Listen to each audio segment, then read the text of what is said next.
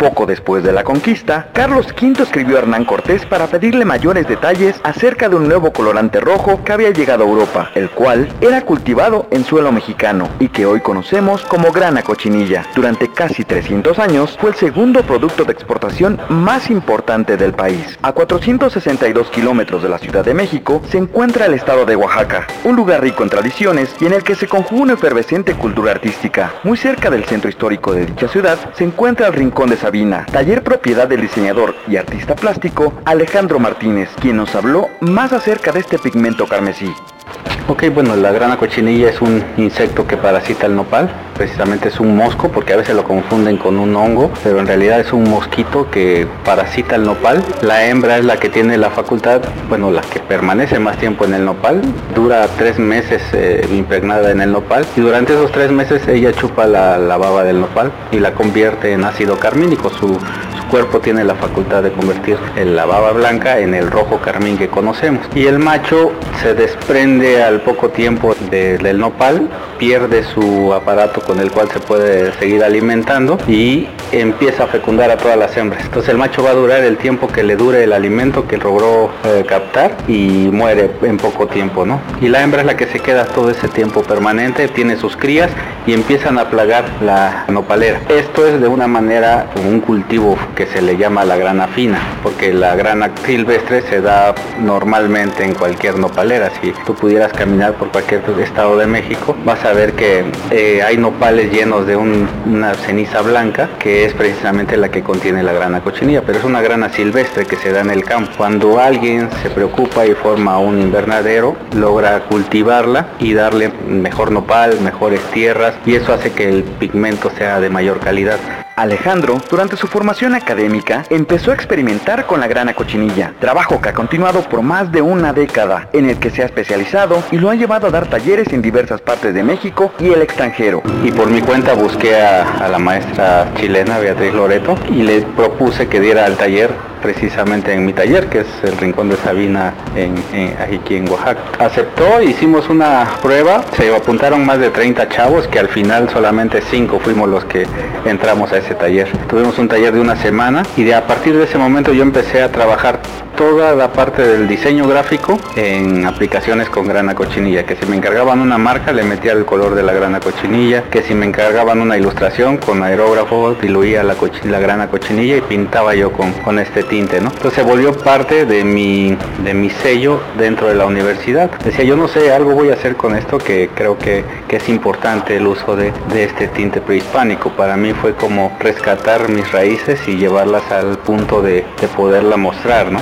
Me empecé a enfocar en una temática, tomé un concepto a partir de, todo lo que aprendí en el diseño y apliqué todos los conocimientos de diseño dentro de, esta, propuesta gráfica o pictórica. ¿no?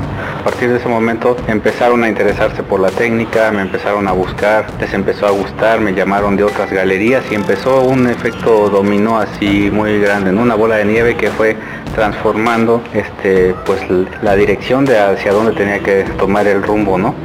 Y termino haciendo exposiciones en diferentes lugares y me invitan, me hacen parte de, de, del, del, ámbito artístico aquí en Oaxaca que es muy difícil de, de lograr, ¿no? La importancia de este pigmento va más allá de nuestra propia historia, ya que fue utilizado por artistas de renombre como Tintoretto, Tiziano, Velázquez, Turner, Renoir y Van Gogh. La grana cochinilla en Oaxaca se convirtió en, una moneda de cambio antes de la llegada de los españoles. Estamos hablando del siglo XVI, ya se detienen vestigios de cosas que se utilizaron con, con este pigmento natural de la época prehispánica, de algunos códices también con cierta este, tintura de la, de la grana. Y es cuando llegan los españoles cuando descubren el potencial que tiene la, la grana cochinilla, ese rojo intenso que da, fue como el enamoramiento que se tuvo y se volvió una moneda de cambio. Entonces los españoles intercambiaban materiales, eh, alimentos, lo que ellos traían a cambio de este, este insecto.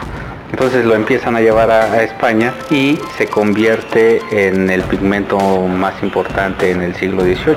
Tanto que los tintoreros la empezaron a utilizar en, este, en sus prendas de vestir, como las capas de los reyes, de los papas, de los, los jerarcas más altos. Tenían la posibilidad de comprar ese pigmento porque era muy caro. Llevarlo desde América a Europa era carísimo, entonces ellos lograban tener como esa importancia. Entonces al rojo se le dio la jerarquía por lo caro que costaba. Y en España había otros pigmentos que llegaban a un tono rojizo, pero no con la misma brillantez que tenía eh, la grana cochinilla. Después, bueno, surgen los artistas eh, de esa época del siglo XVIII que al ver a los tintoreros utilizar el pigmento, lo usan también en la parte artística. En 2017, el Museo del Palacio de Bellas Artes presentó la exposición Rojo Mexicano, que mostró la importancia e influencia de este color carmín dentro de la historia del arte, la política, economía y vida social. Diversos científicos e instituciones académicas y culturales, como el Museo de Arte Metropolitano, el Museo del Prado, la Universidad Autónoma de México, y el Instituto de Arte de Chicago, por mencionar algunos, han dedicado sus esfuerzos en investigar los pigmentos que llegaron a España provenientes de las Indias, utilizando técnicas como la cromatografía líquida de alta resolución, espectroscopía Raman intensificada por superficies y la espectroscopía de reflectancia de fibra óptica. Alejandro destaca por su técnica pictórica, así como por su capacidad para experimentar con este pigmento carmesí. Creo que es muy importante la investigación es muy, muy importante la parte de experimentación.